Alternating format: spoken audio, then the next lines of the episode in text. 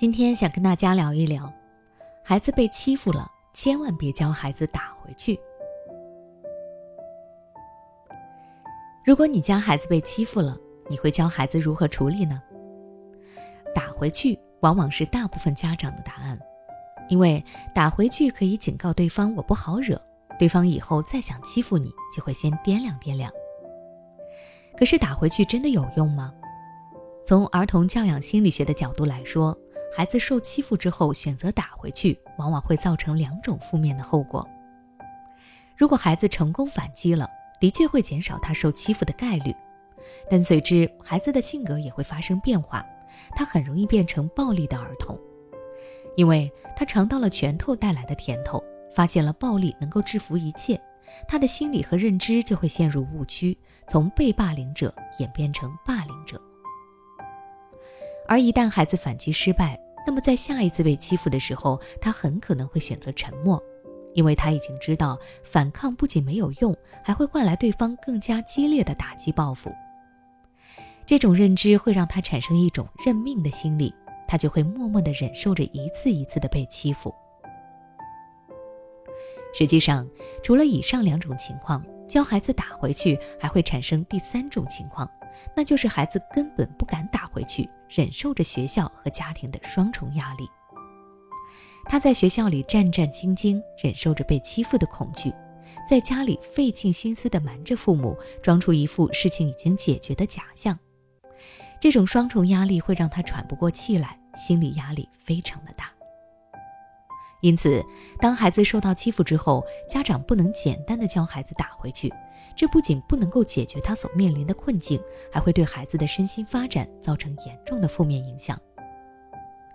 那么，孩子受欺负了，家长到底该怎么做呢？我有以下四个建议：第一，安抚孩子。孩子被人欺负了，家长首先要安抚好孩子的情绪。你要告诉孩子，你一直都在他的身边。给他力量和支持，重建孩子的安全感。等到孩子的情绪稳定下来，才有助于后续教育孩子如何处理此次事件。第二，问清原因。安抚好孩子之后，家长就要去了解事情的前因后果。你要引导孩子如实的说出事情发生的前因后果，明辨是非，并和孩子一起分析事情的起因。重点要弄清楚是对方有意欺负孩子，还是孩子之间相互嬉戏打闹而引起的误会。弄清楚原因之后，才能够针对性的教孩子如何处理。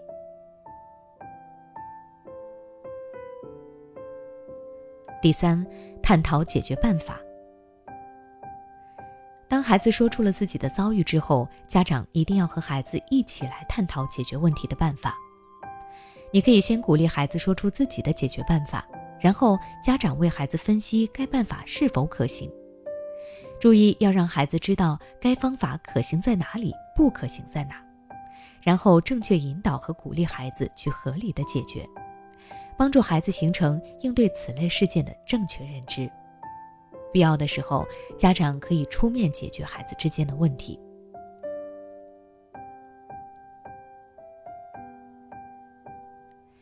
第四，切忌只观一面。孩子年龄小，跟小伙伴玩耍的时候，难免会发生争吵或者打架。家长其实无需过分的担心，更不要把孩子之间的小矛盾上升到家长之间或者家长和孩子之间的矛盾。家长作为大人，对小孩子来说本身就是一种威慑，千万不要以恐吓或者训斥的方式来教育对方的小孩。只要清楚地告诉对方这样做是不对的即可。如果对方的小孩子听不进去，就可以告诉老师或者找到他的家长进行协商沟通，请他们做好对方小孩的教育工作。好了，今天的分享就到这里。如果你想了解更多关于孩子的成长育儿知识，欢迎关注我的微信公众号“学之道讲堂”，回复关键词“成长”就能查看相关内容了。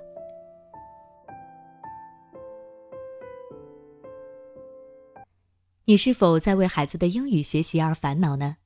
也许你已经发现，孩子背单词总是记不住，学了不少却一直开不了口。也许你正打算给孩子做英语启蒙，但却收效甚微。其实，英语学习跟中文学习是一样的，需要早早做准备，否则等你想给孩子补的时候，已经晚了。那么具体该怎么做呢？欢迎关注我们的公众号“学之道讲堂”，回复“孩子英语”就可以查看了。